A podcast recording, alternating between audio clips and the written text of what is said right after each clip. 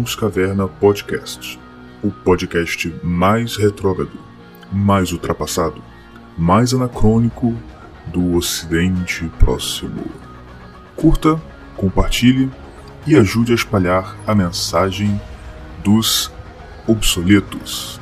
Até porque, quando se está na beira do abismo, o único progresso racional é voltar para trás.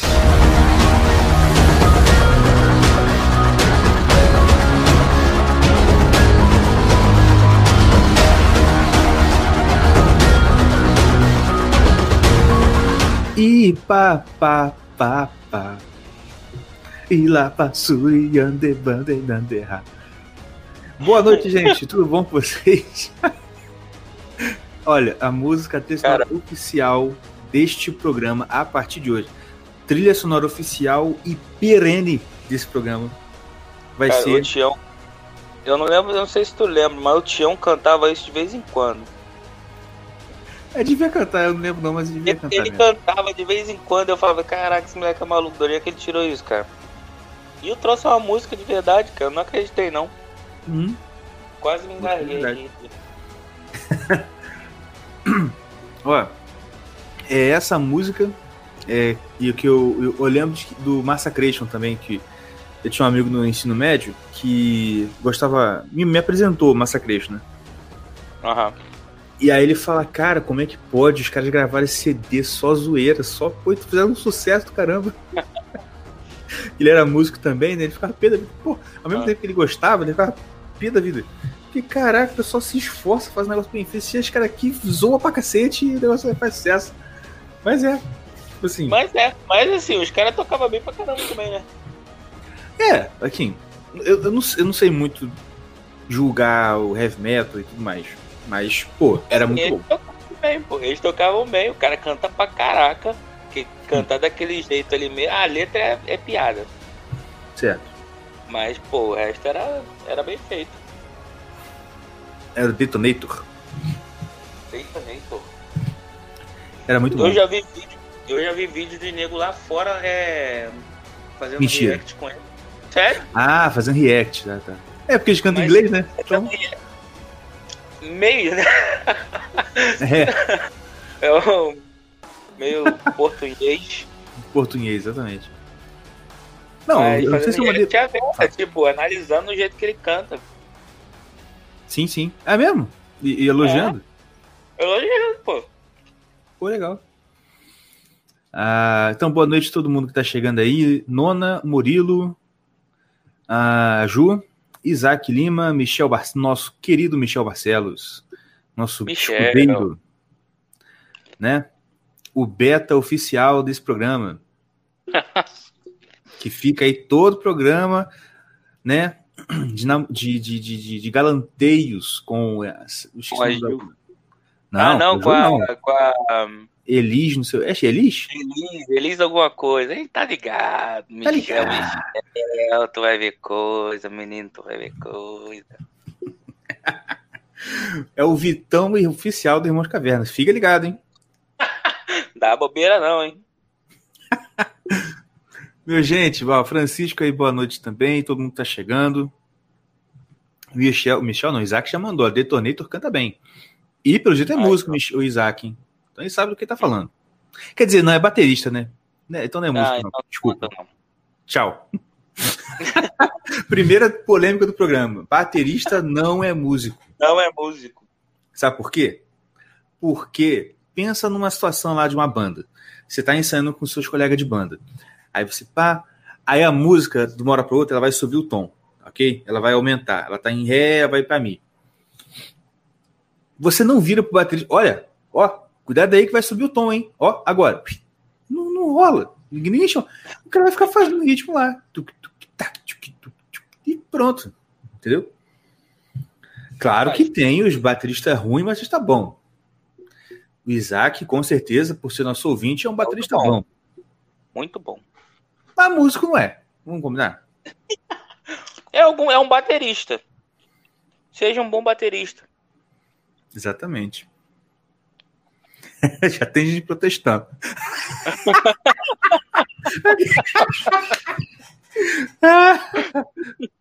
É isso aí, Isaac, pegou o espírito, é isso mesmo.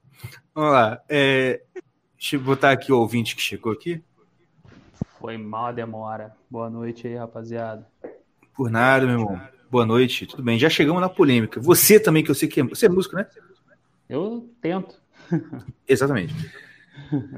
Você me responda. Peraí, Sim. você é baterista? Não, sou baixista. Então, pelo realmente- menos um projeto disso. Baterista é músico, Diego? Diga não. Cara. é, opa, voto comprado? Claro. É. Democracia aqui, sai fora. Não existe isso, né? Cara, eu acho que é, mano. Não sei. Tô errado falar que é. Tá errado, tá errado. Tá errado. Vai, sai, vai sair do programa. Saiu, tchau. Ah, tô brincando. Valeu, tô galera. Aqui, eu não sei se tá, tá- você tá com fone, Diego. Tô, tá dando eco, tá fazendo, tá dando Eu ruim. tô ouvindo um eco bem lá embaixo, mas tô ouvindo. Talvez se abaixar um pouco. Pera aí que eu vou baixar aqui. Não sei qual. É, eu baixei um aqui, vê se ficou bom aí. Tá, vamos ver. É, melhorou, melhorou. Então, olha só. É o seguinte, gente. Hoje a gente vai conversar com o nosso querido Chris Robert, do Chris Robert Cartoons. Ele é o produtor do Torvand. É uma história, em- é uma história de HQ. Da, do estilo fantasy, né? Aquela- um- olha, eu não sou muito especialista, mas pelo que eu já vi do trabalho dele, é um negócio meio não é Thor, não. É como aquele cara o que o Schwarzenegger fez, o Conan, né? Tipo Conan Bárbaro. É nessa linha. E então, hoje a gente vai receber por quê? Porque a gente gosta de quadrinhos, a gente gosta desse, tipo- desse tipo de conteúdo e sabe que a galera que produz esse conteúdo, é, principalmente na direita, precisa de apoio, precisa de é, exposição. Né? E é o que a gente tenta fazer aqui, fazendo com que vocês conheçam, então, vocês conhecendo, gostando, adquiram algum produto dele, né? Ajuda a galera aí, porque a gente realmente precisa. Pode, você ia falar, ô Mordecai? Não, vai falar, compartilha. É, dá uma olhada no trabalho dele, porque a gente já tá saturado de gente é, de esquerda empurrando a, a filosofia deles em tudo que a gente tem, né, cara? Então, se a gente puder ajudar os caras que estão na direita tentando Furar essa bolha. furar essa bolha, né? A gente tem que Exatamente. ajudar. Por quê, cara? E aquele negócio, ah, mas eu não, não tô, tô- tô quebrado, tô sem dinheiro, não posso comprar nada. Mas, igual o Mordecai falou, mesmo você compartilhando, curtindo, comentando, cara, mesmo que você comente um, ah, que legal, ok, pá, e Isso aí, isso aí é muito verdade. Se você puder simplesmente compartilhar, comentar, curtir, já é, cara, já é um boost na, na autoestima do artista. Eu tô falando por, por experiência própria. É, e não, e Porque além da questão. Pode falar, desculpa. Porque artista naturalmente tem a autoestima muito baixa. Isso é natural do, do artista. Então, se você puder ajudar pelo menos nisso, já é ajuda, cara. É verdade. E além da questão da autoestima, também vai aumentar o engajamento dele nas redes sociais e, consequentemente, vai aumentando os números dele, né? É, eu já mexi com o negócio de marketing digital, então eu já vi muito disso. Tipo assim, é efeito bola de neve. Quanto mais engajamento você tem, mais a rede social vai indicar para outras pessoas e aí vai aumentando, aumentando, aumentando. É. Ah, no assim- caso do no caso do Instagram, eu ouvi falar que eles mudam de vez em quando, né, esse negócio de É, isso que eu ia falar. Eles mudam porque eles sabem que a galera da direita tem muito engajamento. Então eles têm que, opa, é melhor não, tal. Mas de qualquer forma, tem, tem que sua Não, mas parte. então, né? eu ouvi, eu ouvi dizer que dessa vez eles mudaram para o primeiro tem vários negócios, né? Tem vários é, níveis de, de engajamento, mas o primeiro, mais importante é você salvar. Ah, é? Salvar? Salvar no Instagram, tá ligado? Quando você salva. É, Uhum. aquilo ali é o, é, o, é o que dá mais. Olha, não imaginava não. Fala. Como é que fala E isso? dá mais pontos, né, de engajamento. Mais pontos de engajamento, é tipo isso. Entendi. Então, galera, vamos lá. entra no, no- no Instagram do rapaz e salva tudo, tudo, tudo, tudo, tudo. Não vai ver não, mas salva. Não custa nada. Pô, e aquele negócio? Cara, não custa nada. É só você ir lá e fazer. Pô, não vai te tirar dinheiro, não vai tirar tempo, nada. Você já, já- você já perde uns tempos no Instagram mesmo. Entendeu? Então, vai lá perder tempo com coisa boa. Pessoal, é, então, prosseguindo aqui. O Tião acabou de me falar aqui que não vai poder participar do programa hoje. Por quê? Problema pessoal? Falta de. Não, porque ele é o quê? Vagabundo. Vagabundo. Ah, mentira. Agora é o seguinte. Diego de Paula, Sim, senhor. como é que o senhor está? Tô bem, cara, tô bem. Tava vindo de- da cidade dos memes aqui pra terrinha, a terra dos meus pais aqui. Maravilha. E peguei um Passar o chuvão Natal. nervoso pra esses lados aqui, tá. Ela tá feio, velho. Mas, enfim, consegui chegar. Normalmente leva uma hora de Taubaté até aqui, levou duas horas e pouquinho por causa do, do trânsito. Pô, Mas tá bom, cheguei bem, cheguei tranquilo, graças a Deus. Então, passar o Natal aqui com com meus pais, né? Ainda vou ter que voltar pra Taubaté, trabalhar mais três dias e depois Uhum. voltar pra cá de novo. ah, que bom, cara. Essa época de Natal é bom pra isso mesmo. Dar uma descansada, ir pra casa dos, do- dos pais. Eu sempre vou pra casa do meu pai e dos meus sogros. É, o bom é que meu, pa- meu- meus pais e meus sogros moram na mesma cidade, então. É, ma- oh, maravilha. Não é o meu Ah, caso. Os meus, é, entre a casa deles, tem uma distância de quase 500 quilômetros. Nossa, É, é, a- é a viagem, do, é a viagem Pouco tradicional longe. da família. Um pouquinho. Né? Mas é isso aí. O... Hoje a gente vai falar então desse assunto e temos alguns avisos para dar aqui. Alguns avisos é, aqui específicos do programa. Pessoal, é o seguinte, olha só. Esse é o nosso último programa de 2020. né? Vamos dar uma pausa aí e voltar ano que vem essa questão de Natal e tal, a gente também organizar algumas coisas, porque ano que vem eu quero, de verdade, começar a agilizar essa questão aí da gente vender coisas, caneca, tô até pensando em fazer agenda, Camisa. camisa, essas coisas assim. A gente podia fazer uma agenda pra 2021 sem nenhum mês, né? Seria um mês? Um mês só. Tipo assim, não Ah. tá em planejamento. Tá ligado? Piadinha. Entendi. Pois é, né, planejamento sincero, né? É. Quando Mas é. der.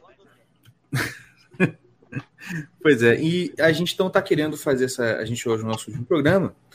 E também, preparem seus corações. Eu falei que seriam novidades bombásticas. E também é o nosso último programa aqui no canal da Shockwave. Mas. Ah, Ah, mas não se preocupe, não, não tá tendo nada. Não é rompimento, não. É só porque a gente quer começar a fazer as lives no nosso próximo. oh, no nosso próprio canal. ei, A gente teve aqui, a gente ficou esse ano aqui, praticamente, esse ano todo praticamente, né? Fazendo aqui live por aqui. Foi muito bom. Essa interação de vocês aqui nos comentários é sempre muito boa e o engajamento é ótimo, maravilhoso. E. Ó, o Michel. Ah, mas, ó, Michel tá intimado a participar das lives lá no nosso canal. É, Michel, tem que, tem que ir, Michel. Tá certo? Por quê? Porque a gente precisa monetizar o nosso canal, a gente tem, ainda não tem a quantidade é, necessária para monetizar. Eu não sei se a gente está faltando no quantidade de inscritos ou na quantidade de horas, né? Mas enfim, a gente ainda não está monetizando. Então, para dar uma alavancada, a gente dar uma crescida pessoalmente, a gente decidiu é, fazer isso. É claro que, apesar da gente estar tá indo para o nosso próprio canal, os programas continuarão a ser transmitidos na Shockwave, na rádio Shockwave. Então, toda, assim, toda quarta não, né? Porque a gente não vai mais estar ao vivo. A gente pode até ver, né, fazer o programa ao vivo em outro dia para quarta-feira estar na, na, na, na rádio. Mas a gente vai decidir isso depois. A questão é que, então, a gente agora vai ter lá no nosso próprio canal, tudo certinho, Ah, como é que fala? E as transmissões continuarão a ser feitas no, no, no, no programa, ou melhor, na, na Rádio Shockwave, offline. Tá certo? Então, é o que eu falei, ó, a gente não, não é, pelo amor de Deus, não é uma saída da Shockwave, é do canal. A gente não vai mais usar o canal da, da Shock, vamos usar o nosso próprio canal, beleza? E esperamos vocês lá. Esperamos que vocês continuem participando lá, fazendo, fazendo essa. A, esse público maravilhoso que a gente tem, tá certo? Fazendo essa clássica mesa de bar. A clássica mesa de bar, que a gente está conversando uma coisa, o chat está conversando outra coisa. Com certeza, é uma delícia. Né? O Michel, hum. talarico oficial aqui do programa, fica lá cantando a moça. Da moças, das moças? Pois é. E, mas é isso. E tu, Diego? Sim, senhor. Você estava conversando é. comigo no, no, no, privado aí sobre seus estudos, seus planejamentos para 2020. E aí, como é que você está tá pensando nesse novo ano que está se aproximando? Cara, só espero que essa tranqueira aí, desse, essa zona que os caras estão arrumando aí de vírus aí acabe logo, porque isso aí para mim é tudo politicagem mesmo. Né? Foi você, aquele, aqueles comentários bem, bem, bem, parecia até que tipo os caras zoavam e sabe, porque já era mesmo para saber essas fitas que é o o vírus é educado, né? Esperou as eleições acabar e e aí voltou. Tava tirando férias aí no, na época de eleição. Foi acabar já tinha já já já tava pronta a bandeira, tava verde lá em Taubaté, tava tava verde a bandeira até esses dias atrás, agora já tá vermelho, estado de São Paulo, já vai fechar tudo de novo, não sei o que. Nossa. Nossa. pelo amor de é, Deus. É, não, é, isso é uma coisa, né? O vírus é muito educado com várias coisas também. Sim, sim. Mas você é da onde? Cara, eu, eu atualmente eu moro em Taubaté, eu sou de Cruzeiro. Não, cidadezinha meio termo de tudo. Ela é São Paulo, mas se andar 100 km para menos de 100 km para frente, você está no Rio. Se andar menos de 100 km para o outro lado, você está em Minas. É mesmo? é, é, é, né? é, é, é perto do sul de Minas e perto de Engenheiro. Né? É, primeira cidade do Rio daqui, saindo de São Paulo, né, da Dutra, é Engenheiros Passos, né? Aí Engenheiros Passos? Aqui. É, Engenheiros Passos, nunca ouviu falar. Depois de Queluz. Acabou Queluz, vem Engenheiros Passos. Aí que luz já ouvi falar. Então, passou que luz, vem Engenheiros Passo, aí depois acho que vem. Ai caramba, né? Qual é o nome daquela cidade que é tipo. Itatiaia, eu acho, não lembro. Uhum. Tem Penedo, Itatiaia, Resende. Ah, tá. vai indo. Tô ligado. Eu trabalhei em Resende um tempo lá na Peugeot na época e depois eu voltei pra cá. Eu perguntei, eu perguntei de onde você é, porque em São Paulo tá uma doideira, né, cara? Ah, tá. E acho que eu sou do interior de São Paulo. Não é nem o Dória, é. apesar dele, né? Ele manda em tudo, né? São Paulo inteiro. É, mas a merda o pessoal, o pessoal do, o pessoal do centro de São Paulo, cara, me desculpe se tem alguém do centro de São Paulo, mas caraca, cara. Eles elegeram foi o vice do Dória, não foi? Pra, pra alguma coisa lá que eu esqueci. Não, porque o Dória saiu ah, tá, tá. Para prefeito, não, reelegeram. Reelegeram, reelegeram né? Covas, né? Reelegeram Covas. É, mas aí não, também tinha aquela piada, né? Ou, ou você hum. elegiu Covas para te prender dentro de casa, ou você elegiu o Boulos para ele invadir, né? pois é. Ah, é. Cara, foi uma. Ah, cara, foi uma piada. Enfim. Mas esse o negócio. Dória mandou falou... todo mundo ficar em casa e foi para os Estados Unidos, né? É, agora, agora voltou com a desculpinha esfarrapada de que o vice está com Covid e ele vai ter que cobrir. Uhum. ah, o Brasil Enfim. é, o Brasil não é para amadores, cara. A situação tá muito complicada, cara. Olha, eu vou te falar, eu tô orando, pedindo a Deus que esse ano que vem seja um pouco melhor, só que tá difícil uh, ficar tranquilo, porque, olha, já estão, de novo, né? Segunda onda. Segunda onda não colou muito, não. Agora apareceu, olha, tem uma variação uma do Covid que pega até em carrapato. E aí, no mesma hora que apareceu essa mutação do Covid aí, aspas, é, nem aspas, né? Eu vou falar daqui a pouco sobre isso, mas enfim, quando apareceu essa mutação do Covid, apareceu a notícia de que uma das maiores fábricas do mundo que produz a matéria-prima para fazer hidroxicloroquina pegou fogo. Nossa.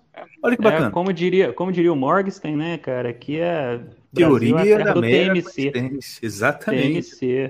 Tudo Teoria explicado pela teoria da coincidência. Irmão, é brabo. Mas ó, vou falar um negócio pra vocês. Inspirado aqui no Sr. Gaton, do Brasileirinhos. Inclusive, aqui mandar um abraço pra ele, que eu acabei de ler hoje, um livro do Chesterton que ele traduziu. Maravilhoso! Que chama Igreja Católica e Conversão. Ah, calma, tá? Não converti, mas o livro é maravilhoso. O livro é bom pra caraca. E eu fui ver, cara, quem traduziu isso aqui? Tá lá. O gatão do Brasileirinhos. Falei, ó, então, parabéns por essa tradução. Eu sei que você já traduziu muitas outras coisas, mas a primeira coisa que eu leio sua é essa, então tá de parabéns. Mas como ele fala, gente, a gente é cristão. A gente tem que encarar isso aí o seguinte: olha, é claro que eu não quero que isso aconteça. Mas eu não tenho medo de morrer, tá entendendo? Então. Ah, vai, vai mandar prender, não sei o que, vai matar. Vem tranquilo, meu irmão. Você está lidando com alguém aqui que não tem medo de você. Porque, como diz a Bíblia, não devemos temer aqueles que podem. É, mas não é machucar, né? Que fala. Tá vendo? Rapaz, ó, foi só eu ir numa missa um, um tempo atrás para visitar, eu já estou esquecendo o versículo da Bíblia. Mas enfim, ele fala assim: não temeis aqueles que podem é, afligir ou. Esqueci mesmo. Aqueles que podem ferir, obrigado. Aqueles que podem ferir o corpo, mas aquele que pode ferir, a, é, ferir não, né? Condenar a alma. Enfim. E é isso, é isso aí, tá entendendo? A grande questão do cristão em relação à perseguição, em relação a perigo de morte, é justamente isso. Você não tem controle sobre a gente, porque se você até matar a gente, você faz um favor pra gente. Muito obrigado. Só, Entendeu? Só tá adiantando que a gente E já é, sabe. por, e é por isso que eles querem acabar com o cristianismo, tá entendendo? Sim, Porque fato. o cristianismo é escandaloso. Tem uma coisa que estava nesse livro que o C.S. Lewis também fala, que a única coisa que o cristianismo não é é, é indiferente, é ser mais ou menos, sabe? Porque ou é uma ou é a verdade, entendeu? O cara falou assim, ou Jesus é Deus, então ele está falando a verdade, então ele é Deus, então a gente tem que é, reverenciar, adorar ele como Deus, ou ele é um maluco, um demônio, entendeu? Então ele que realmente não pode existir. A única coisa que ele não é é essa coisa que o pessoal fala, ah, é uma coisinha, uma historinha. Não, você não entendeu. É igual houve uma entrevista do Fábio Porchat, né, na, no Roda Viva, e a, a Vera Magalhães falou com ele assim, ah, você fez um na- seriado, seriado não, como é que é? Especial de Natal, É, que é especial da Netflix lá, né? é, que sempre faz, né? É, E ele sim. falou assim: Ah, lá você. Ai, aí ele falou assim. Aí ela, ela falou: Não, pelo que eu vi lá, você teve que fazer um mergulho profundo na Bíblia para fazer o para fazer o especial. Aí caraca, mano. E é, pois é. E a gente sabe que você é ateu, confesso, convicto. É, e que ela perguntou, eu não queria perguntar se depois desse desse mergulho, se você pode, é, é, se você mudou de opinião, né? Como é que tá sua opinião em relação a isso? Aí veio, veio, veio, veio, veio ela, né? Ah, porque cada vez que eu leio a Bíblia eu fico mais ateu. Eu não sei o quê. E aí falando, aí falou, tipo assim, uma parte da ceia que assim, olha que ridículo, olha que ridículo. Aí falou da uma parte da ceia lá que Jesus tá, tá assim, e aí Judas é revelado, né? Aí acho que Jesus fala, ah, você realmente é o traidor. Aí ele fala assim, aí continua ceia tudo tranquilo, do mesmo jeito, que isso, que absurdo. Eu falei assim, cara, primeira coisa, já tá errado, porque na história, se é a mesma Bíblia que eu leio, na história, quando Judas é revelado, o que Jesus fala é o seguinte: vai e faz o que você tá, tem que fazer. E ele sai. Ele não fica lá, tipo assim, ah, eu sou o traidor, passa aí o pão. Não, não aconteceu isso. Você leu errado. Tá entendendo? E outra. Você tá levando isso aí como se você estivesse lendo o Harry Potter. Tipo assim, cara, Tá inventando uma fantasia ali, né? não, e a prova, isso aí que tá. Não é que cada vez que vai porchar, não é cada vez que não é que cada vez que você lê a Bíblia você fica mais ateu. é que você está no nível de burrice que até a exposição sua à verdade te reforça a burrice que você já tem. Entendeu? Então, assim, você já está no nível assim que não tem volta. Você está no nível de tolice que Provérbios fala, que quanto mais você ficar sabendo da verdade e tiver acesso ao conhecimento, mais burro e enfiado na bosta da sua burrice você vai ficar. Tá entendendo? Verdade.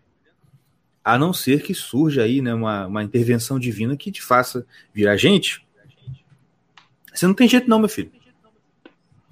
E, e bem nessa linha aí, cara, você, você, primeiro falou do Chesterton, né? Ali do, da tradução do, do cara do Brasileirinhos. E eu lembro que no.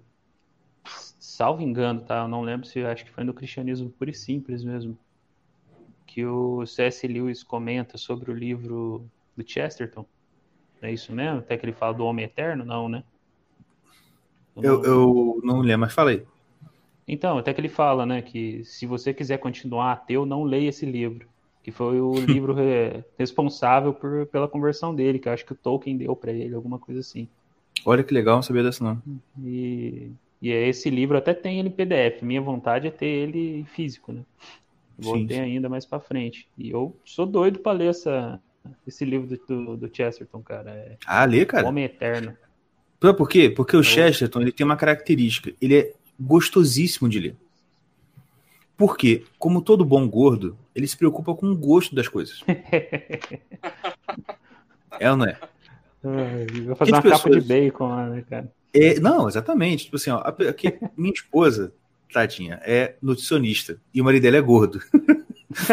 então, assim, ela se preocupa com a saúde, com a questão, né? Ah, esse alimento aqui, ele é bom, ele é saudável, pau, e também é gostoso. Eu não. A gente, o gordo se preocupa assim, é gostoso? Sim. Então, ah, é saudável? Não é. Ah, entendeu? E o Cheston, por ser gordo, ele escreve de um jeito delicioso.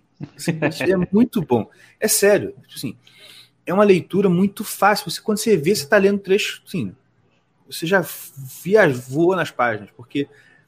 E outra, tipo assim, ele é, ele é uma leitura boa, gostosa, mas, mas é muito profunda também. O Chester você consegue Sim, ler rápido pela, é... pela fluidez. Mas se você para e relê, tu, caraca, isso aqui é uma coisa, uma profundidade assim. Na verdade, é ler e entender, né? A parada, né? Ler e é. entender é complicado. A mesma coisa que você vai ler, por exemplo, eu indico para geral. Acho que esse livro é primordial mesmo para as pessoas cristãs ou não, né? É ler o Cristianismo Puro e Simples, cara. Que esse sim, livro, para mim, ele é ímpar, sabe? Ele é fundamental. É verdade. E, e, tipo assim, nesse livro, muitas pessoas, para mim não teve tanto problema, eu não achei tanto problema, até achei legal que é o começo do livro, que é onde ele explica, né, como que ele, como que se deu essa ideia de, de transformar as palestras, o negócio de rádio que ele fazia em, nos, nos capítulos lá, né, do, do livro.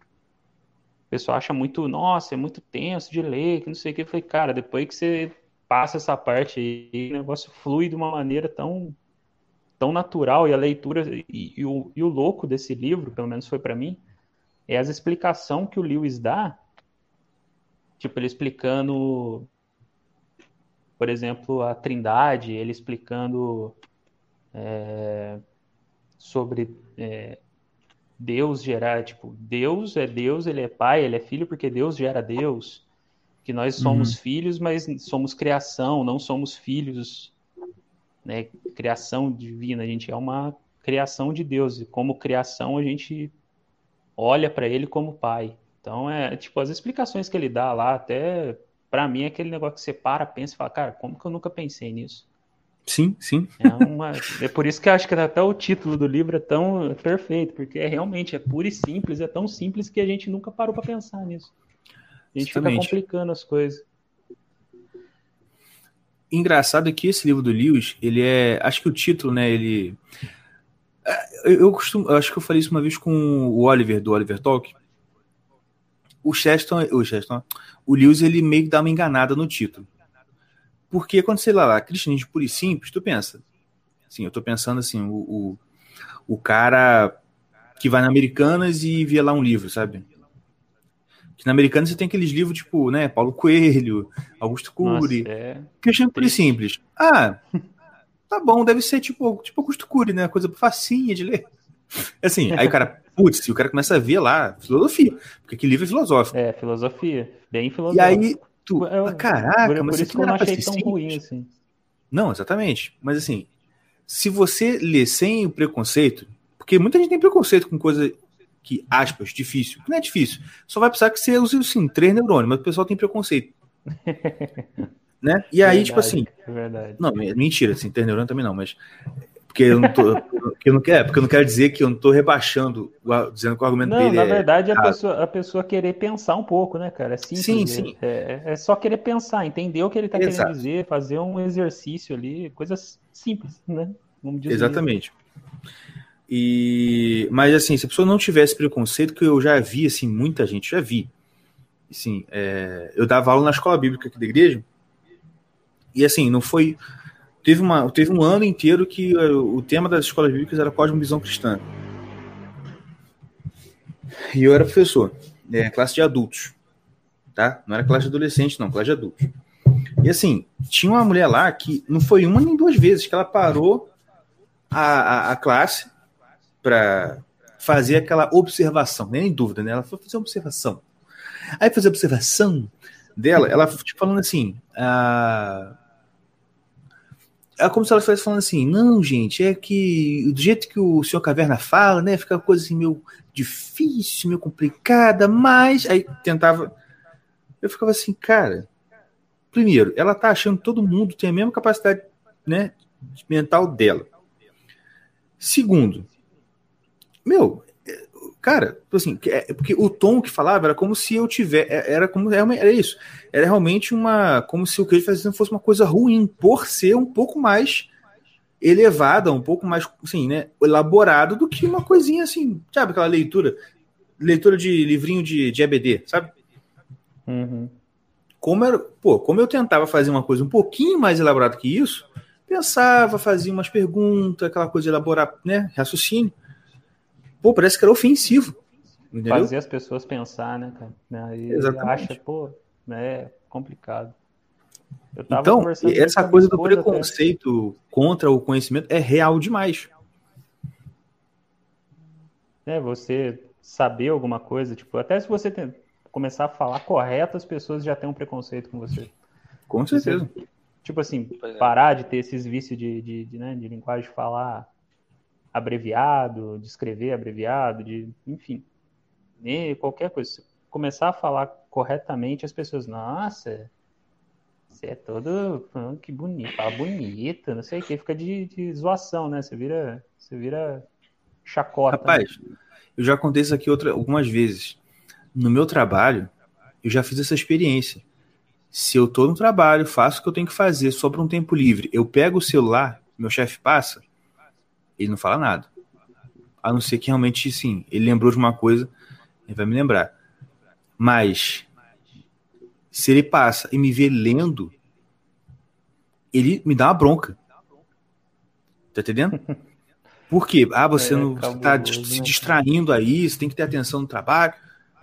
Sim, com o celular na mão, ele não liga. Se eu estiver lendo, ele já vem mais agressivo. Olha que coisa. Eu sei que isso tiver- não é. se- Eu se sei que isso celular na não mão é. lendo um PDF. Aí ele não vai saber. Mas eu odeio Vai ler dar em celular. nele, vai dar tela azul, né? Mas eu não consigo Mas ler em celular, por isso que eu comprei Kindle. O- ele, não vai, ele não vai saber o que, que é. O Olavo fala sobre esse negócio aqui do- na cultura brasileira, sobre o brasileiro ter raiva de, do- da pessoa que tem sucesso, da pessoa que é mais inteligente. Sim. Ele, ele comenta sobre isso naquele livro do. Acho que é o Mínimo, mínimo. coletivo, né? Mínimo. É, não, eu, eu, eu vi no mínimo, eu não vi no. É, eu tenho, eu tenho os dois lá. Eu tenho, eu li os dois, aliás. Eu acho que ele fala nos dois até. Porque eu acho que o, que o, o, o mínimo é um compilado, né, dos artigos dele, né? É, Sim. Eu acho que fala, deve falar nos dois, salvo engano, acho que fala nos dois. Mas enfim, eu li o mínimo também. E ele fala também sobre isso aí, sobre. Realmente ele fala sobre essa aversão que, que foi colocada na, na- na- no brasileiro para ter sobre quem né, busca saber mais, né, não, não, ampliar o, o horizonte de, de, conhecimento, horizonte de pensamento. Não, não lembro qual que é o nome correto que o horizonte de consciência. Que o é horizonte de consciência, obrigado. Que o Fergelin fala, né? Uhum. Mas é isso aí. Vamos chamar o nosso convidado?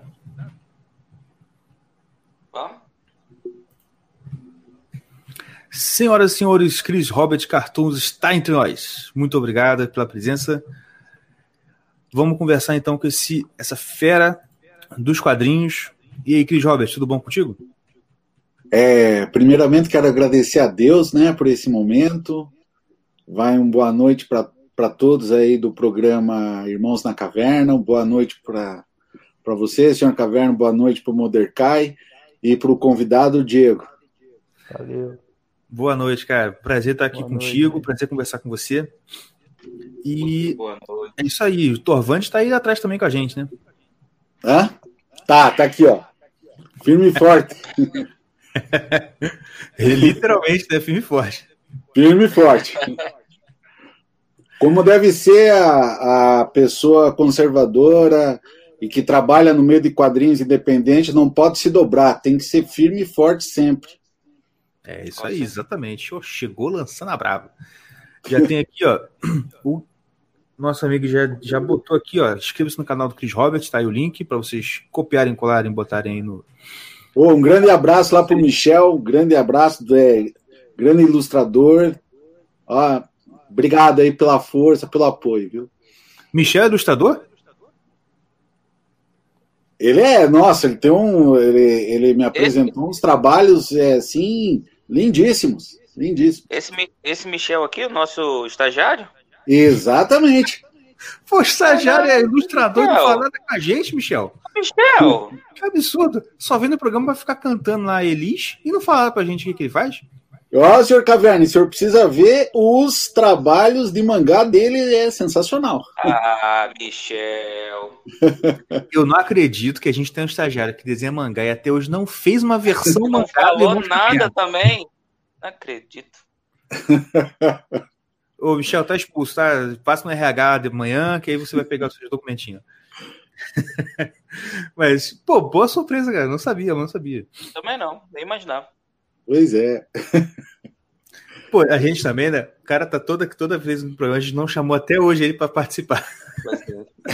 É, ô, vai ser super bacana chamar ele aí para falar de cultura, revolução cultural. Então tá convidado, Michel. Tá convidado, primeiro hein, programa de 2021. Segundo programa de 2021, que o primeiro já tem já tá marcado. Não, não, primeiro a gente põe ele como convidado, igual o Diego tá aqui. Ah, tá, tá. Aí ele entra também conversando com o, o Marcos lá. Marcos. Mas então, Cris Robert, se apresenta para o pessoal, para quem aí não te conhece, eventualmente, para falar do seu trabalho e okay. tudo, né, essa questão toda que você conversa comigo aí sobre os quadrinhos independentes e tudo mais. É, eu, eu sou aqui de Campo Magro, estou a 15, 15 minutos aqui de Santa Felicidade, um polo turístico, né, de comidas aqui em Curitiba, né? É... Eu comecei a, a minha história de, na parte de quadrinhos em 1988, é, através dos cursos na Gibiteca de Curitiba, com o mestre Cláudio Seto, que foi um dos grandes mangakas aqui do Brasil. Né? Uhum. E eu estudei, fui moldado por ele é, em três anos, né, é, fazendo toda a parte de quadrinhos. Ali eu comecei a enxergar um pouco do que a dif diferenciar o que é o desenho por hobby e o desenho profissional, uhum. produção de quadrinhos mesmo, né? E o japonês ele é muito disciplinador e ele é muito severo assim no seu ensino. Né? Sim. E eu quero contar para o pessoal é, é, assim um, algumas coisas que eu passei com ele, né? Então uhum. eu chegava tudo empolgado com meu quadrinho pronto, chegava para o Ceto e falava, ô Ceto, olha que legal, fiz meu quadrinho aqui e tal.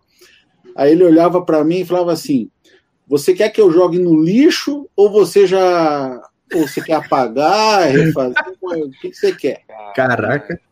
Não, ele era bem, falo, bem severo falo, e eu agradeço toda essa disciplina e essa severidade, porque às vezes a gente precisa.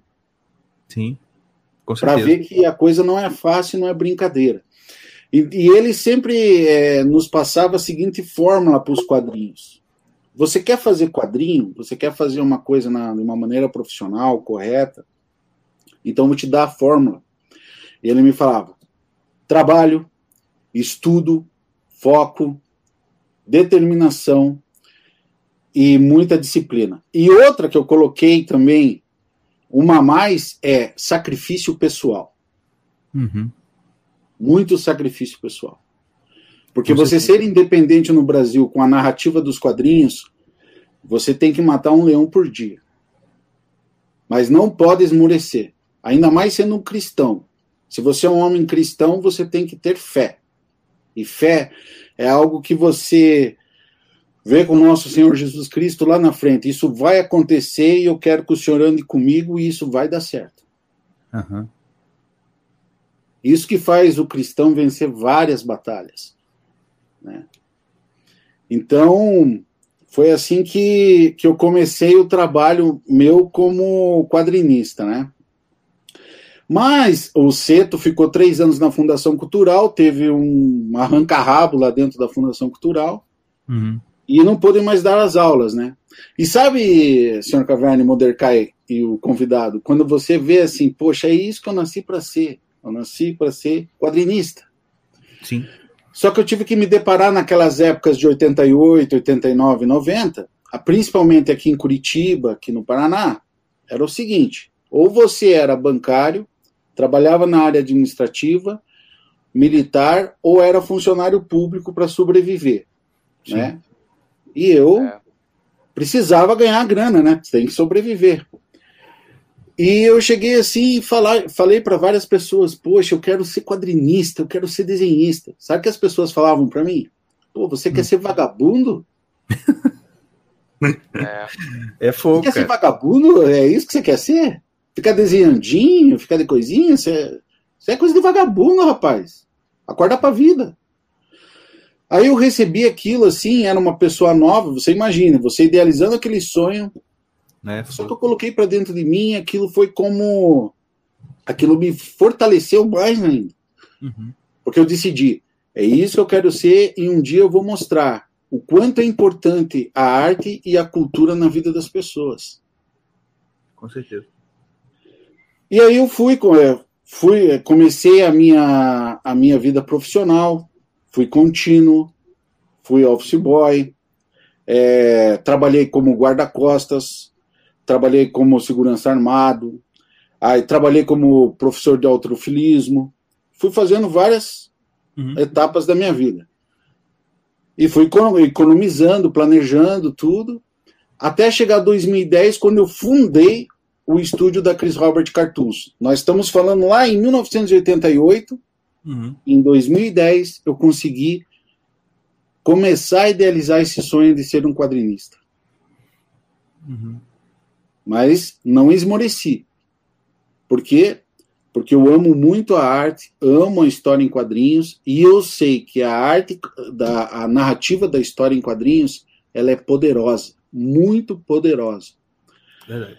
E eu com a minha esposa, daí a gente é, viu uma dificuldade né, em 2010 que estava tendo esse negócio muito de ideologia dentro da cultura, esmagando tudo que você queria fazer de um bom conteúdo conservador, né? Sim. A gente resolveu assim, poxa, essas editoras é, agem desse jeito com a gente e é, tu, e é caro para você fazer um livro, né? Qual que é a melhor saída para a gente lançar esse livro? A gente, tem, a gente tem um livro registrado que se chama é, Os Uivos que Forjam os Gigantes do Norte, que deu origem ao Thorvand. Hum. Pegamos o, essa, esse livro e falamos assim: vamos fazer esse livro, vamos adaptá-lo à história em quadrinhos e o porquê a, a história em quadrinhos eu resolvi fazer para dar acessibilidade e a gente focar no povo, na massa mesmo. Uhum. Porque a narrativa do quadrinhos Ela está aí para isso. Para você entregar uma boa arte, uma narrativa legal e começar a encantar as pessoas. Tem muita gente no Brasil, aí daí eles falam assim: Poxa, você tem que ler um livro, você tem que se intelectualizar tal. Naquela época, no meu tempo lá, em 88, 89, você ficar comprando livro, você ficar comprando. É, é, era para elite. Porque o povo comum ele vai escolher entre a coxinha e a história em quadrinhos na banca. Isso é atual. Uhum. Porque eu faço os testes, eu, eu, eu faço tudo de uma forma independente, sabe, senhor Caverna e Modercai e o Diego convidado. E, a, e todos vocês aí que estão participando agora do, do programa.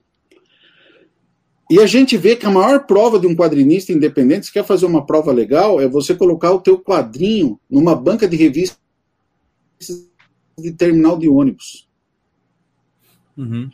Você coloca lá e você vê o comentário, daí o cara vai ver o teu quadrinho, daí ele olha assim, só que ele tá lá às 6 horas da manhã, indo pro trampo, indo pra luta, aí de repente o cara olha o quadrinho, gostou do quadrinho, aí ele fala assim, poxa, é, eu não sei se eu vou comprar minha conchinha ou meu salgado aqui, ou se eu vou, ou se eu vou comprar esse quadrinho.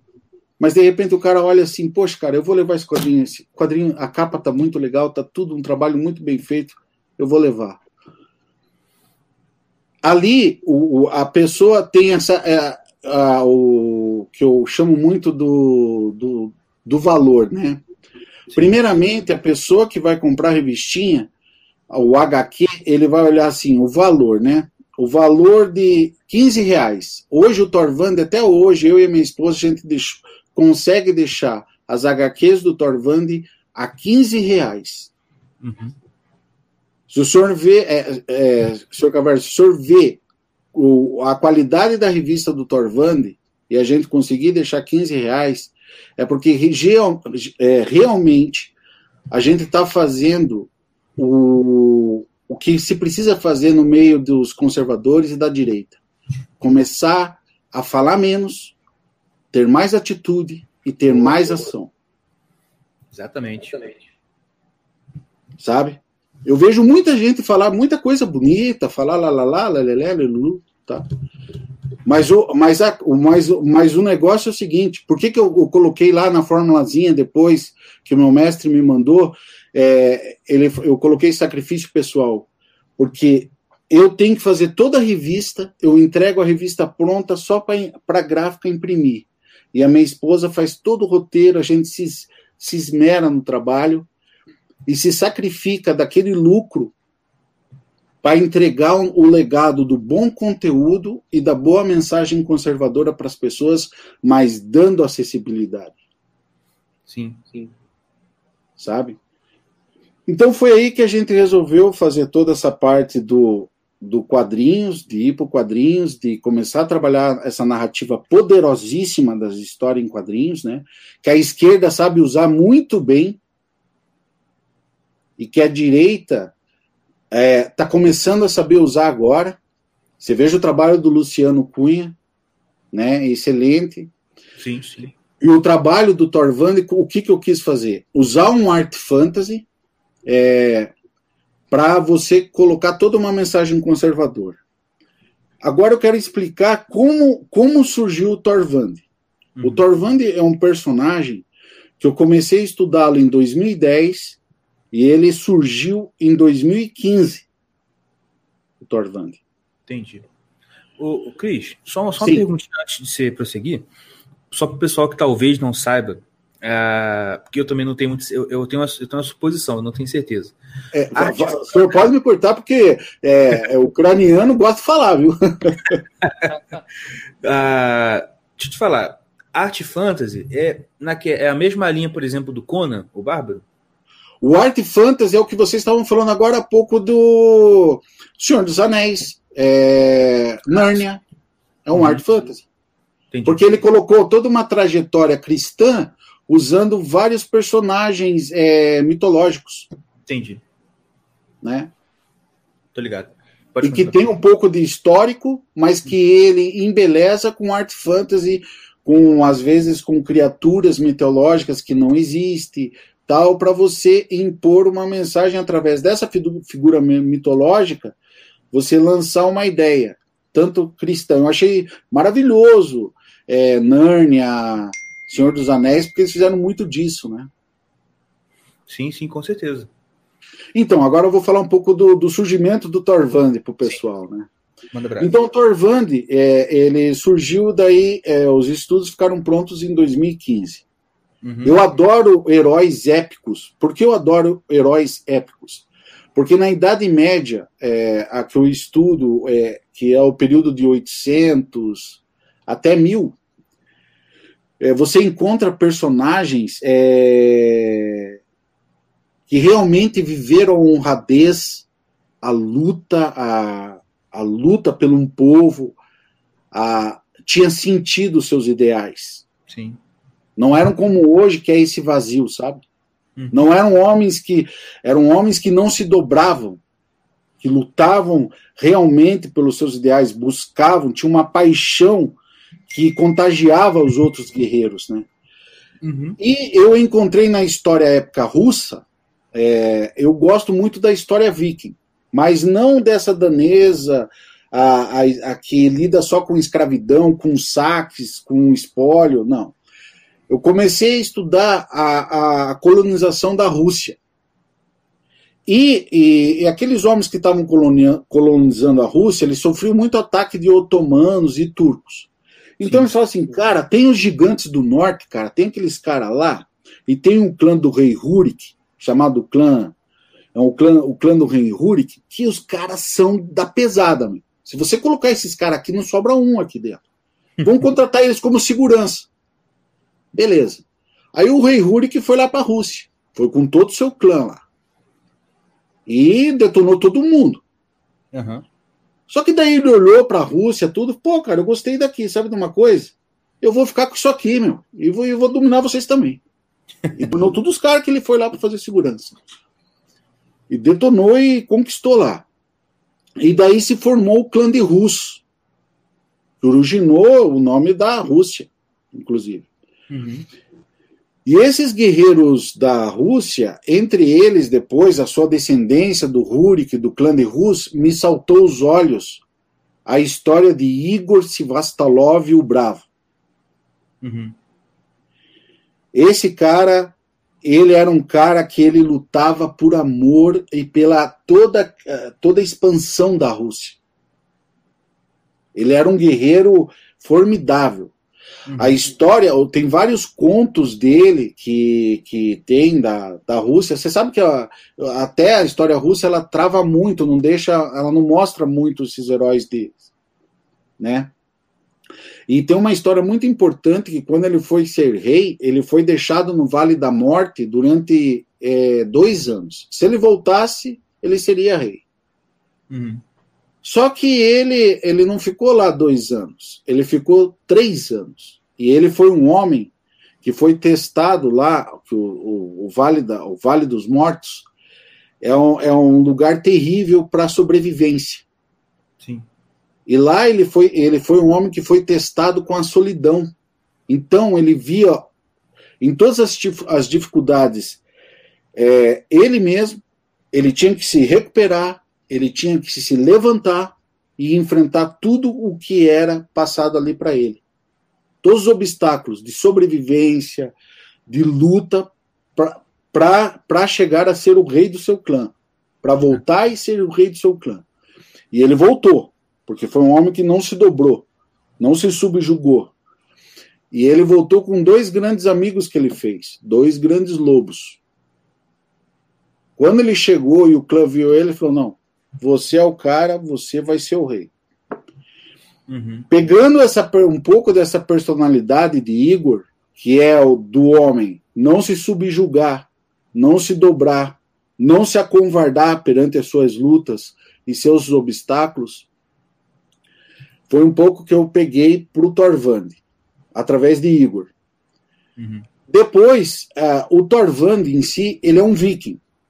Ele é um viking que era um cara terrível, era um cara que lutava em guerras, saqueava, destruía, é, era o cara do rei lá. Só que daí ele chegou um dia, olhou para dentro de si e falou bem assim: Cara, o que, que eu estou fazendo com a minha vida? A vida tem muito mais para se dar e eu fico aqui matando, saqueando, destruindo. Eu, eu, cansei do cheiro do sangue. Não quero mais ter isso na minha mão. Sangue de inocentes. Cansei disso. E ele desertou das suas fileiras. Uhum. E ele foi se tornar um caçador. E ele foi para uma região que ele gostava muito, que era Hércia, onde ele caçava, e ele achava aquele lugar lindíssimo. E através da sua forja em batalhas, da sua luta como guerreiro, ele começou a usar todo, toda essa forja para proteger Hércia e uhum. começar a resgatar vidas. E ele viu nisso que construir e resgatar uma vida é muito mais difícil do que você tá. É fácil você destruir e matar. Agora, você construir e resgatar é muito difícil.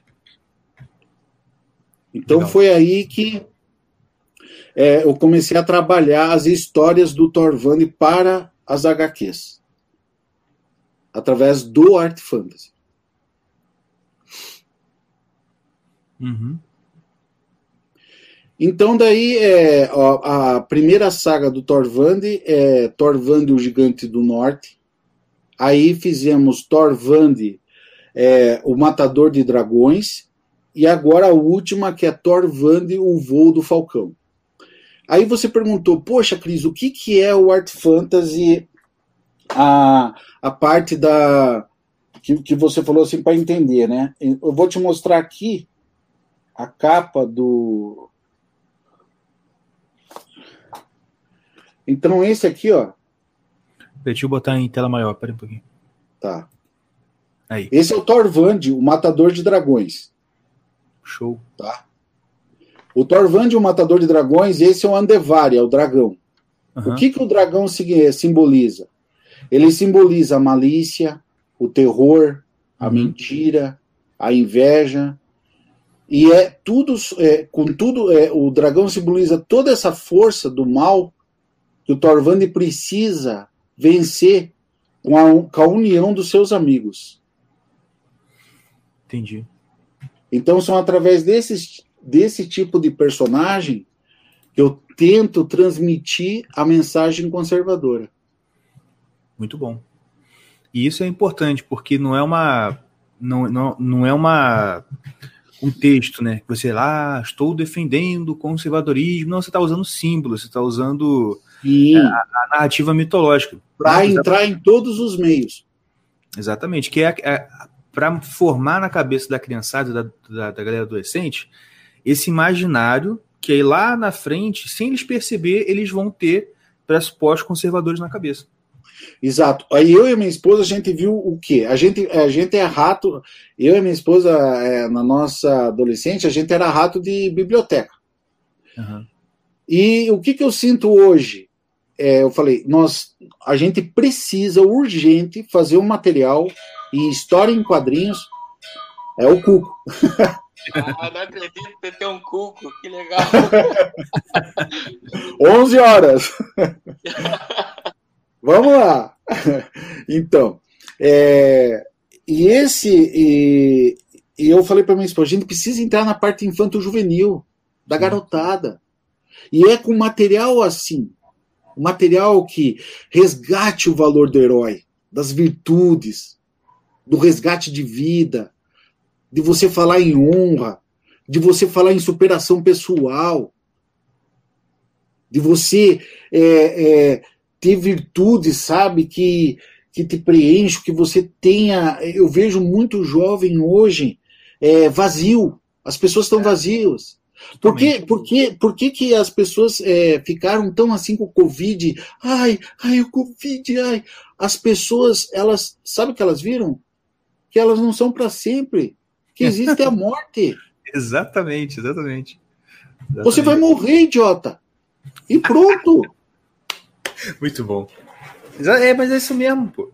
Pô, e daí o cara fica assim, fica lá, fica vendo aquele trouxa de São Paulo lá, tudo.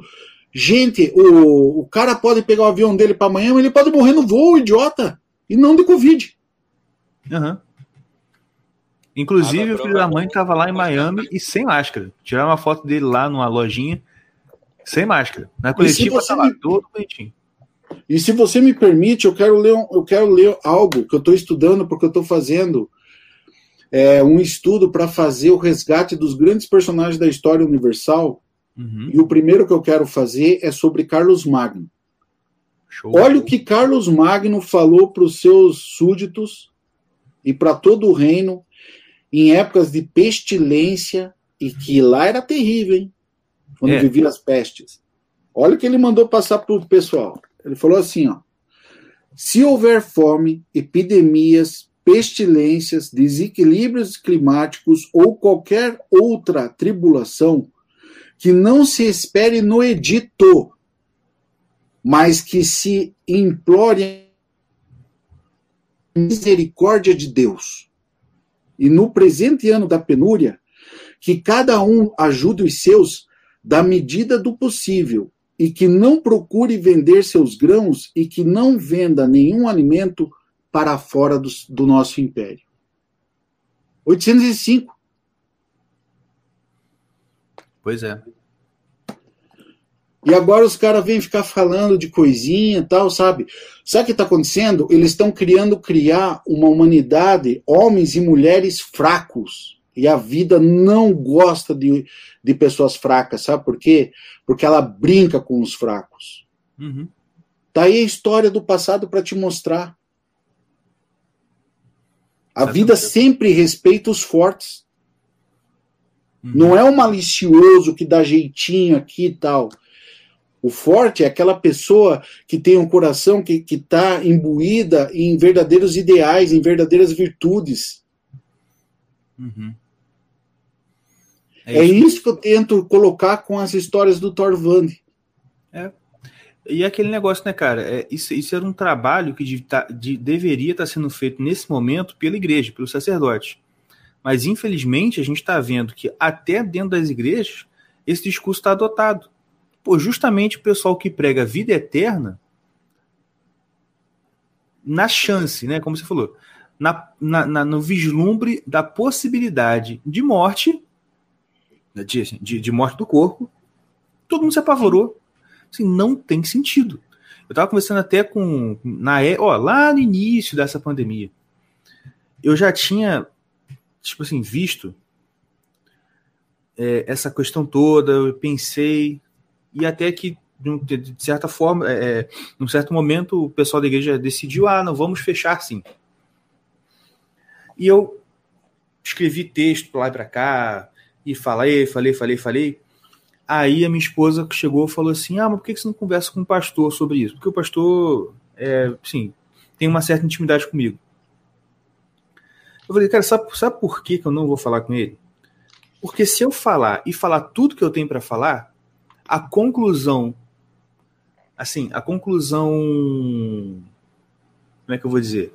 A conclusão necessária da conversa vai ser: eu tenho que sair desse, desse ofício de pastor e você, sei lá, camelô, funcionário puro, eu tenho que arranjar um emprego, porque eu falhei, assim, no cerne do que eu tenho para fazer. Tá entendendo? Porque, assim, se você for expondo tudo, tudo, tudo, tudo, tintim por tintim, o que que significa você se render a isso? O cara, a conclusão é a seguinte, cara, eu falhei como sacerdote, eu não sirvo para isso. Eu tenho que voltar, pedir perdão pelos meus pecados e voltar para o banquinho da igreja e pedir assim, se eu me perdoe porque eu falei miseravelmente. Agora, enfim, né? Mas eu falei, eu não vou, por isso eu não vou conversar com ele, porque eu não quero jogar isso na cara dele. Mas enfim. É, é, é, é a realidade, né? É, você veja só, a gente está é, a gente tá se deparando é, para mim não tem esse negócio de direita e esquerda, para mim tem assim, o cristão e o diabo. Exatamente. Porra. Acabou esse negócio. É isso aí. Você, você ou você vai lutar, ou você é por Jesus, ou você é pelo demônio. E acabou. Exatamente. Vamos deixar as coisas nas claras. O que os caras estão querendo implantar? Você veja só, você quer acabar com a, você, ó, é, a pessoa quer acabar com a família, quer acabar com, com a tua fé, quer dizer que ele quer te ensinar, ele quer ser teu papai, quer, quer te instruir, quer. É, é, sabe, parece que você é uma pessoa fraquinha, sabe? Ele quer moldar você. Moldar você. E sabe o que, que eu vejo isso? É o, é o sussurro do Satanás no teu ouvido.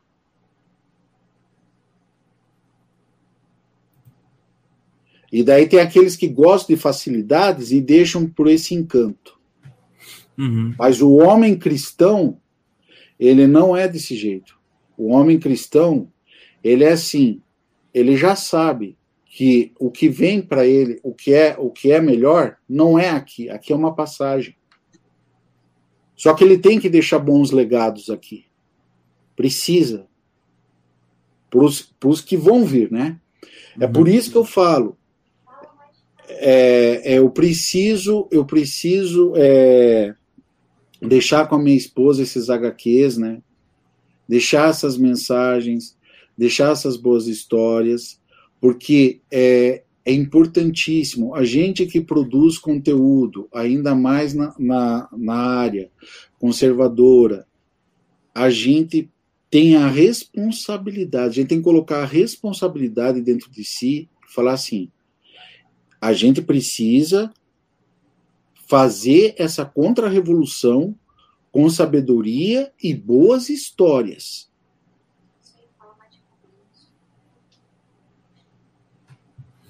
Né? Exatamente. Uhum.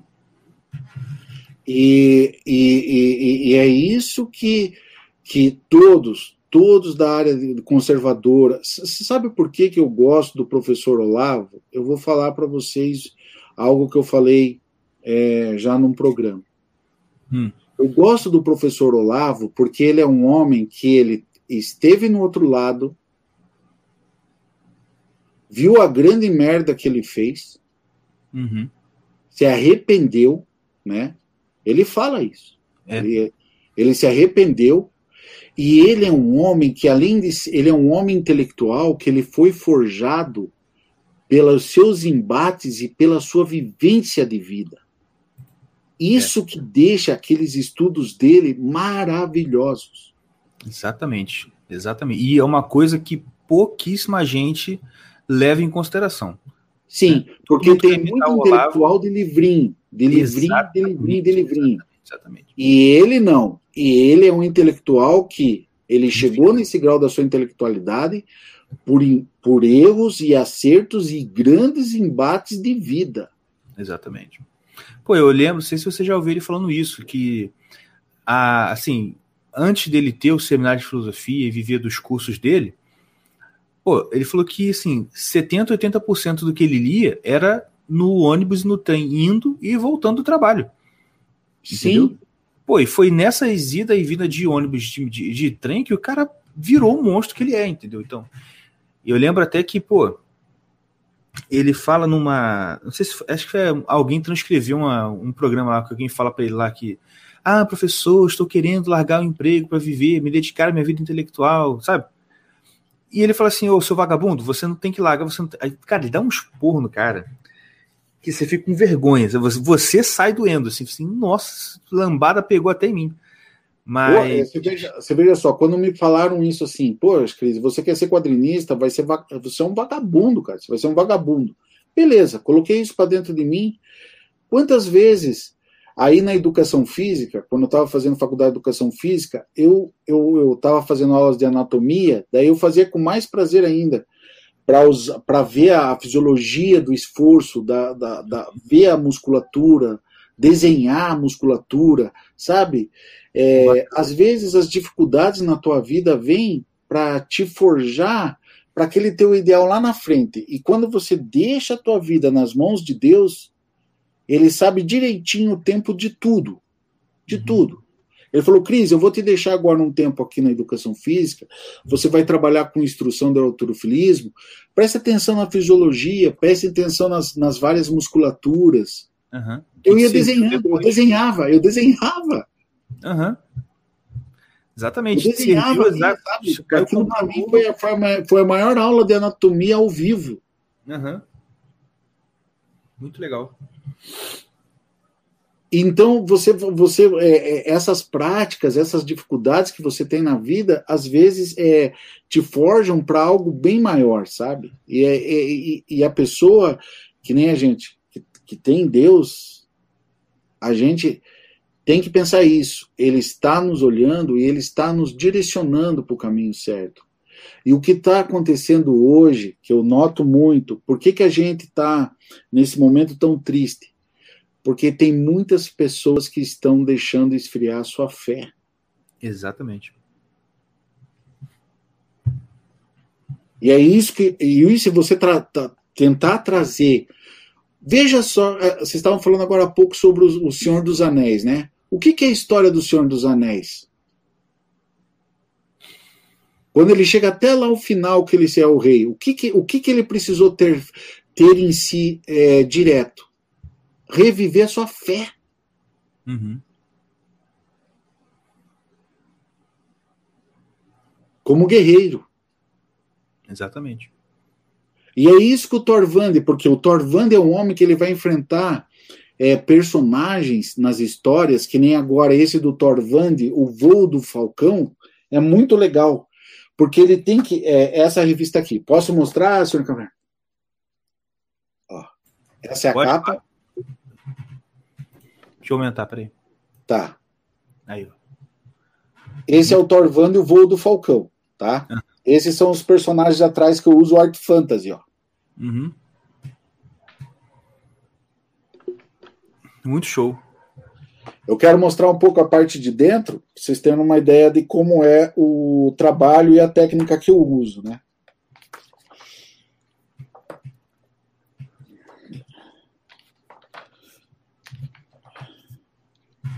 Então é aqui. Muito legal.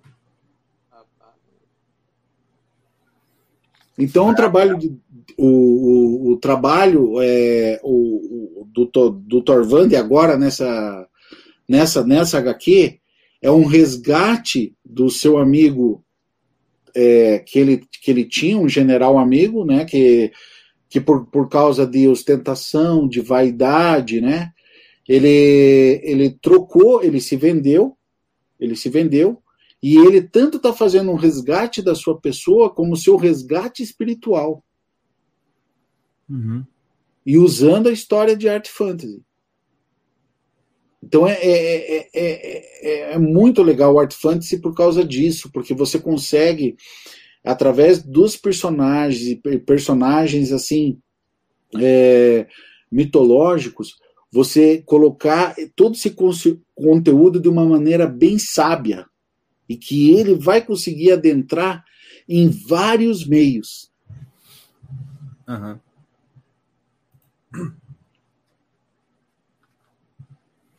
Então é, é, é, é, esse, é esse todo o trabalho que eu e a minha esposa a gente está fazendo desde 2016.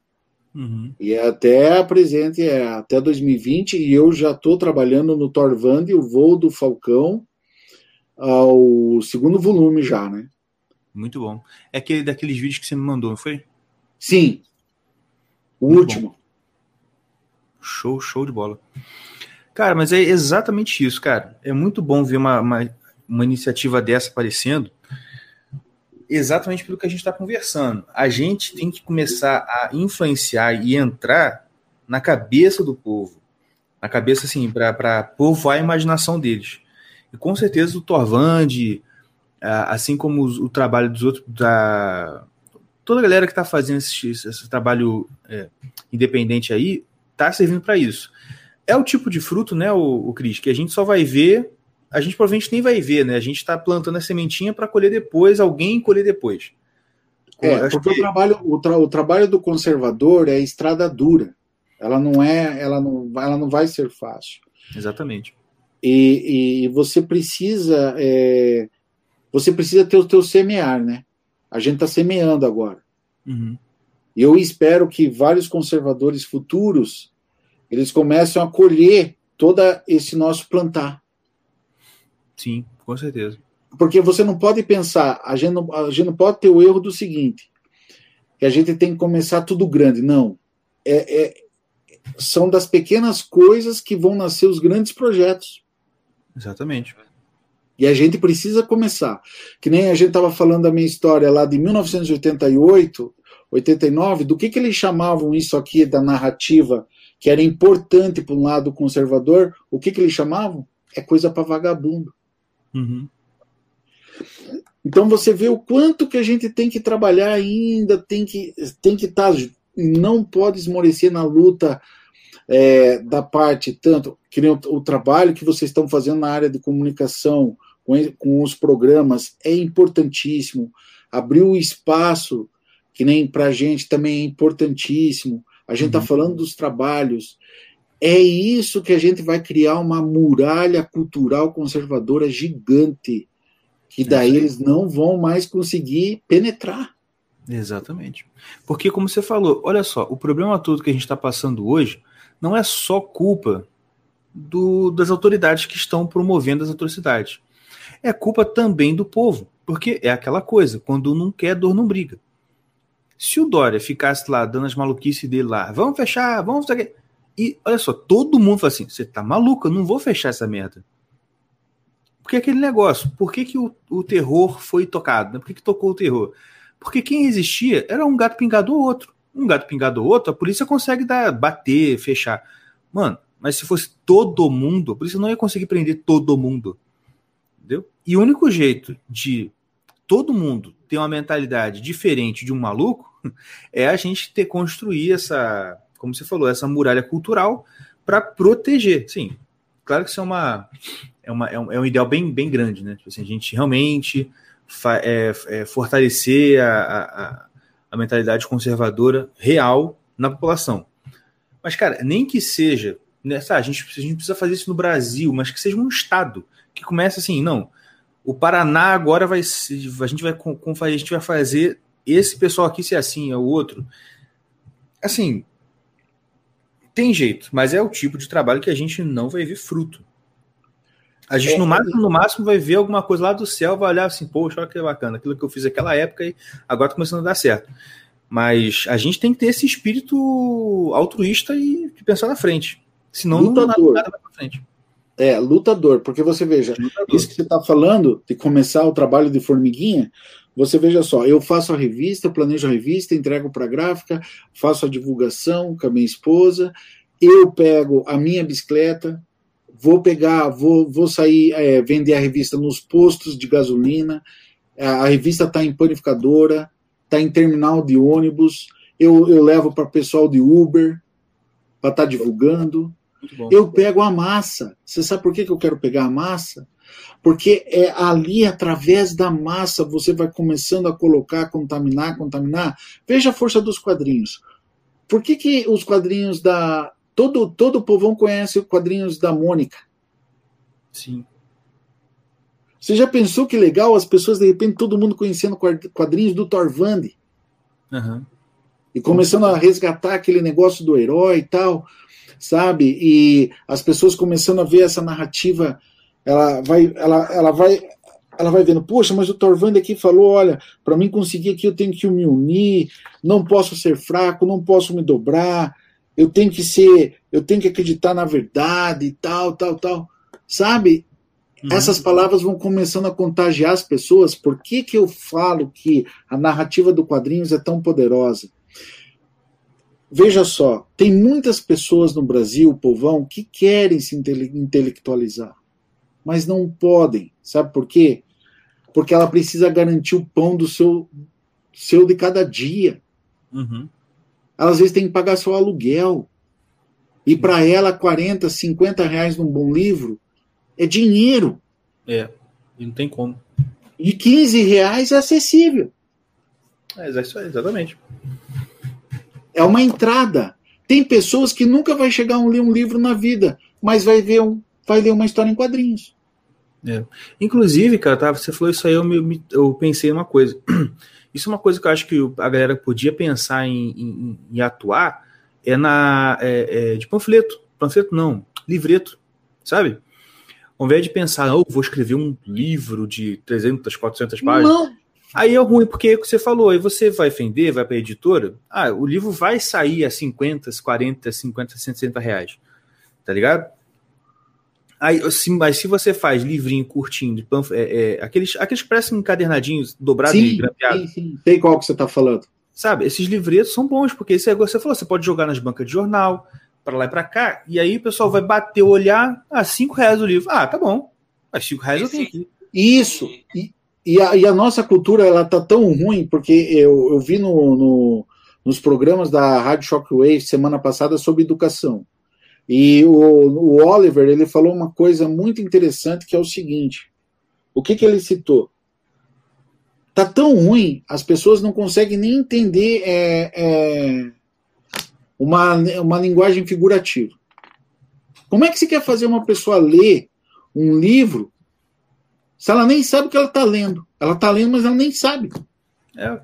Porque ela não consegue, ela não tem, ela não tem uma, intelectu uma intelectualidade é, reflexiva. Ela não vai conseguir, entendeu? Sim, sim, então, sim. e o quadrinho, o que, que o quadrinho vai ajudar essa pessoa? Ela começa a ler as histórias e o que faz. Tem gente que tem isso do ler. O quadrinho ajuda a ativar isso porque tem imagem. Sim. Daí a pessoa, não, tem que ver que vai ter na próxima página. Ah, olha, olha que legal, vai tal. Porque tem ilustração, tem gente que é assim. A gente sabe disso. E isso vai começando Verdade. a ajudar a gente a ganhar essa batalha. Vai ser assim. Com sabedoria. É isso aí. Porque você vai ver, você já viu o que tem de quadrinhos de, do pessoal de esquerda, do que eles colocam no tema deles? É, é uma infinidade. E eles, eles sabem da força disso. E pior, senhor Caverna, e Modercai, e o convidado, e todos da rádio, eles usam as verbas públicas para os projetos dele. E a gente paga. Pois é. Sai do nosso bolso. E nós estamos querendo fazer um assunto legal e eu tenho que fazer com o meu sacrifício pessoal, porque senão a coisa não sai. Os caras olham, não, que isso, herói, honra, que, que isso. Exatamente. Ainda vão falar que você é um reacionário, que você é um. Enfim, vão enfiar um monte de peste em você por causa disso, né? Exatamente. Exatamente. Não, isso é o que mais acontece. Você, cara, você quer ser odiado é você se assumir conservador, se assumir cristão e tal. É você, assim, você vai arrumar inimigo. Saiba disso. Eu prefiro, ter, pra... eu prefiro ter inimigos, mas ter o maior amigo que é Deus. Exatamente, exatamente. Rapaz, o que eu já. Ó, você já contei aqui, cara. Você também já passou. Já, com certeza já passou por isso. O que uhum. a gente perde de emprego, de oportunidade, de porta em, em, em, em local ABC, bom, não tá no gibi, cara. É a, maioria, a maioria não, chega na, não chega na é. sua cara e fala assim: ah, não vou te contratar porque você é conservador. Mas, pô, você sabe que ele te de... sempre chamou para o serviço tal. De repente parou. Por quê? Porque ele ficou seu amigo e viu sua postagem lá do Bolsonaro, sei lá o que. Pronto, acabou. Entendeu? E é assim? tem, tem também uma frase que eu não sei de onde, de onde eu ouvi isso, que é aquela. Prefiro ter um inimigo verdadeiro, né? Um inimigo um inimigo real, um inimigo verdadeiro, do que um amigo falso. Porque o inimigo, pelo menos, você sabe que. Você já sabe o que esperar dele, mas o amigo falso, você não. Você não Justamente. sabe o que esperar, né? Exatamente, Pode... Diego. E é bom você ter falado desse ponto, que eu quero falar uma coisa muito importante. No meio dos, dos artistas e dos os que, os que dizem quadrinistas, eu sou contra esse negócio de prêmio. Prêmio HQ Mic, Japuti, isso aí é tudo coisinha para panela, tudo bolha. Uhum. Tudo bolha. Porque como é que um cara pode ganhar um prêmio HQ Mix ou Jabuti e o livro do cara ou o HQ do cara não é conhecido nem pelas pessoas do seu bairro? Uhum. Pois é. É, isso aí aconteceu com o filme do, do Olavo, né? Que o. Que fizer, que o. Que o esqueci o nome agora. É, fez do Olavo lá e não ganhou o prêmio. O Jardim das Aflições. É, então, né? Jardim das Aflições, o filme do Olavo não ganhou, não, nem concorreu ao prêmio, acho que era o prêmio Jabuti mesmo. Sim, e um excelente não, trabalho feito, né? Mas foi o quê? ofuscado. Sim, Mas a gente, a, a gente para mim, que eu, eu que sou conservador e amo isso de paixão quadrinhos, eu vou falar para vocês. Cada vez que eles me fecham, eu fico mais forte. Mais forte. Sim, claro. Você tem que ser duro, duro. Duro mesmo nessa batalha. Você não pode se esmorecer. Não é um não, não é um que, um que vai falar isso ou aquilo. Pode falar, meu. Pode falar. Sabe como é que tem que ser o pessoal de conservador, de direita? Tem que ser assim, ó.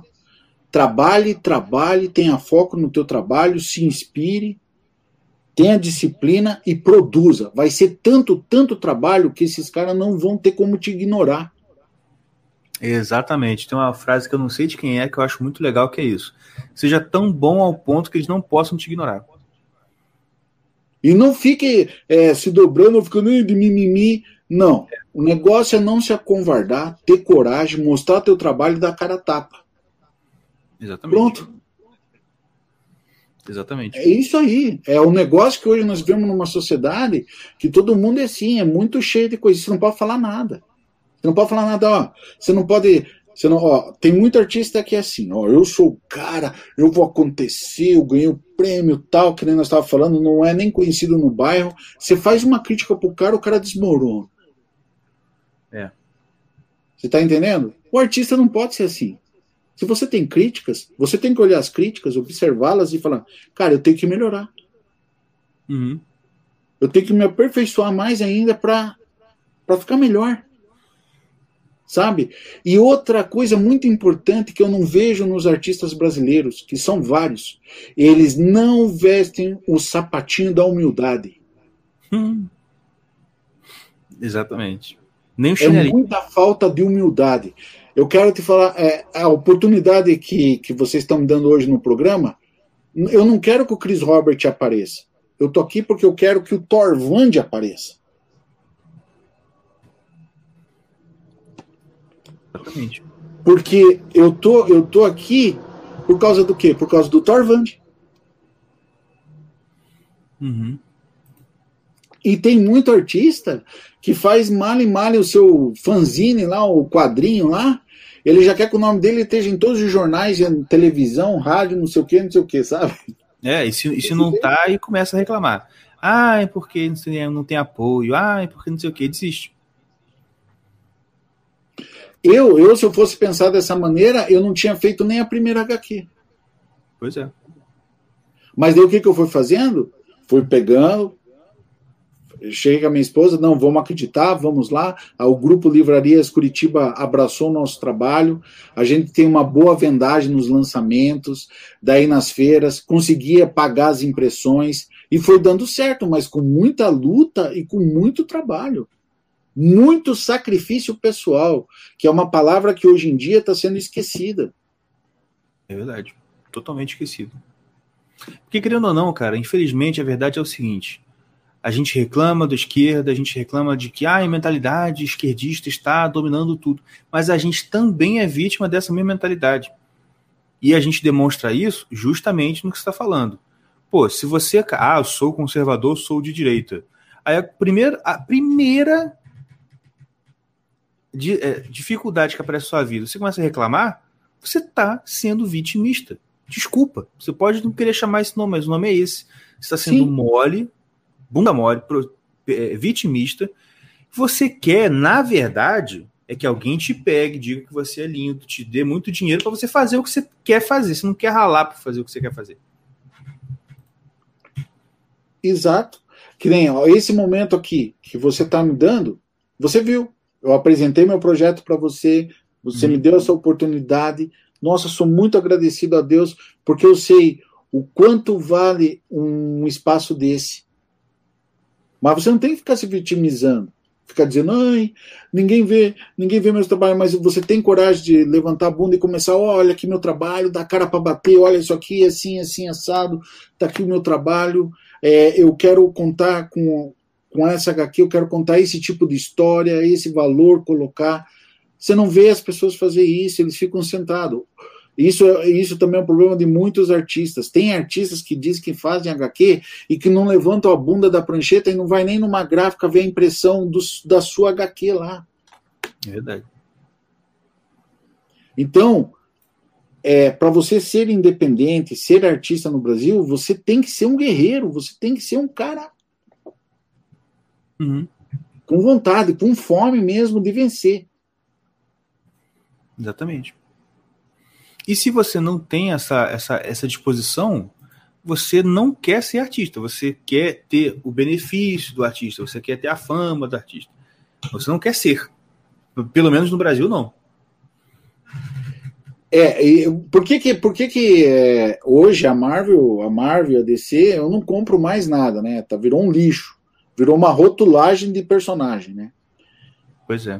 É, mas os grandes. Eu, eu comprei Marvel até final dos anos 80 lá. É, eu gostava muito da trinca de ouro do Conan, que era é, roteirista Roy Thomas, arte finalista Alfredo Alcala e desenhista John Buscema. Era de arrebentar. Uhum. Aquilo era uma obra de arte. Esses homens levantaram a Marvel. E era com mensagem o quê? Conservadora. Porque os personagens falavam do quê? De, de heroísmo, coragem, força. Pensando no resgate da família. Uhum. Metendo a porrada na bandidagem. Era assim. Uhum. E daí, para onde foi esses valores? Pro lixo. Hoje Agora, você não sabe os mais únicos que é valores que vilão, tem é... Você não sabe mais que é herói e, e vilão. Você não sabe mais. Não, você não sabe nem mais se o personagem que você gostava, se ele é homem ainda ou se ele virou mulher. Exato. É o que está acontecendo, né? É o que está acontecendo. É, hoje eles dão, eles dão prioridade a isso, a esse tipo de mensagem idiota, né? Que não tem nada a ver. É, e é isso que a gente está vendo uma, uma, uma, uma sociedade que está criando homens e mulheres fracos através disso, né? E está se acabando, né? Porque por que está se acabando? Qual que eu vejo a, o, o maior acabar da nossa sociedade? A falta de fé, a falta de um propósito com Deus, sabe? Uhum. É, o temor ao sagrado. Isso é importantíssimo na vida de um homem e de uma mulher. Querendo você querendo ou não, as pessoas é, respeitam as pessoas que as suas religiões e as suas fés, mas eu vejo hoje nós a verdadeira guerra não é nem de direita nem de esquerda. É Deus e o demônio. Nós estamos vivendo uma grande depuração agora. Uhum. E só quem tiver a sua fé blindada é que vai conseguir passar, porque vem dificuldades. Não vem agora não vem só agora não vem coisa boa. Exatamente. Só vem luta, só é luta. Só... É porrada em cima de porrada. É tempo de guerreiros agora. Muitos guerreiros. Preciso se levantar urgente. Urgente. E a gente está querendo, através dos nossos quadrinhos, começar a lançar essa mensagem para a meninada infanto-juvenil. Uma coisa que eu não vejo mais em quadrinhos, é, Sr. Caverna, Modercai e o convidado e todos daí do programa. As qualificações é algo importantíssimo. É importantíssimo. Porque você não pode colocar numa banca de revista, um piazinho vai lá, pega uma revista, vamos supor, de um personagem super, super sanguinário. Como é que um, um, menininho de 6, 7 anos vai ver uma revista lá, o, o cara dando tiro na cabeça, estourando a cabeça, tudo? O menininho não sabe, ele não sabe a consequência daquilo. Ele não tem nem maturidade de vivência de vida. Pois é. Você está entendendo? É, é, tudo isso tem. É, é, é, isso que eles querem. É isso que eles querem. Tirar, tirar essa algumas coisas que você precisa ter uma maturidade de vivência de vida para aquele material, daí você absorver aquilo. Mas daí Quer com tirar, maturidade. Querem tirar a inocência das crianças. Isso se vê claramente. Ah, e não é de hoje, não, tá? Tava vendo uns vídeos uns vídeos antigos da Xuxa. Rapaz, é que, pô, a gente não lembra, né? A gente via quando era menor, eu não via muito, mas enfim, tinha, né? Cara, ela era basicamente Felipe Neto daquela época. Entendeu? Cheia de coisinha de duplo sentido, falando umas coisinhas assim. Eu falei, olha só, cara. Então, assim, a, gente tem, a gente sempre tem aquela tendência de achar que na nossa época era melhor do que hoje. Mas, sim, não era tanto, não. Entendeu? Eu, mas eu vejo assim nos nossos programas, é, na, na, nossa época que a gente era. Eu vejo assim, os seriados, eles tinham grandes valores e grandes mensagens, né? E eram assim de uma criatividade enorme. Que nem você veja, olha o que a gente. Eu via na, assim, às vezes na, na nas programações que eu vejo na TV, eu falo para minha esposa. Passava Viagem ao Fundo do Mar. Uhum. Aí tinha se você vê aquele seriado, é de uma criatividade enorme e as mensagens que se passa ali é super bacana. É, verdade. É, é, e isso foi induzindo a, muito ao mundo artístico, né? Que nem quem não, quem, quem não assistiu é, da nossa época, né? Johnny Quest. Johnny Quest. É, pode crer. My Thor, Herculoides, né? é, esses personagens eles eram todos feitos por um grande, um grande criador de quadrinhos, de, de heróis e vilões, que era Alex Todd. Uhum. Esse cara é fantástico. Esse cara criou um mundo é, de personagens valiosíssimos. E Verdade. o legado que ele deixou com as suas histórias, né? Era fantástico. Johnny Quest é sensacional, né? É muito bom, era muito bom. Rapaz, deixa eu falar, a gente estouramos aqui o nosso tempo, o papo tá excelente, mas vamos marcar uma segunda conversa. Joia, joia. Ano que vem aí a gente está né, fazendo os nossos planejamentos, a gente vai marcar outra conversa aí com você, a gente continuar esse papo que foi muito bom, muito bom mesmo, gostei de verdade. Eu também achei muito legal o nosso papo, nossa conversa. É... Eu acho que o pessoal deu para conhecer um pouco o Torvand. Sim. É, e o Torvand, né, falando pro pessoal, tá disponível no grupo Livrarias Curitiba. Tá? Põe o link aí, Michel. Brasil, né? E, e, aqui, quem está em Curitiba, aqui é perto de Santa Felicidade, está na panificadora e confeitaria Panitelli, que é um empresário muito legal, uma pessoa muito gente boa, está me dando uma força legal nesse trabalho, acredita no meu trabalho e abriu o espaço. Então a gente tem que valorizar esse tipo de empresário. E também o, o pessoal lá da banca do Portão, lá do terminal do Portão, que também dá, um, dá uma força legal com o Torvan. E graças a Deus, todas as revistas que eu levo nos postos, nas lojas de conveniência, somem. Que bom, cara. é isso aí. É, mas é, é isso aí. É o pessoal, a gente que é conservador e é de direita, a gente tem que ter uma coisa com a gente. A gente tem Deus. Então, é acreditar e ir para a guerra, sem medo, sem medo de ser feliz. Exatamente. É isso aí, gente. Muito obrigado pela participação de todos aqui no chat. Obrigado por, pela, de novo pela presença do Chris Robert aqui com a gente.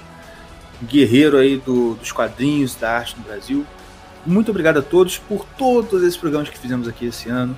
Um Feliz Natal, um ano novo, mais tranquilo para todo mundo. E é isso nosso último programa aqui de 2020, encerrando com chave de ouro aqui com o Chris Robert. A gente volta em 2021, dar uma pausa aí, né? Natal, Ano Novo, dar uma pausinha aí e a gente volta na semana família vem. importante. É, exatamente.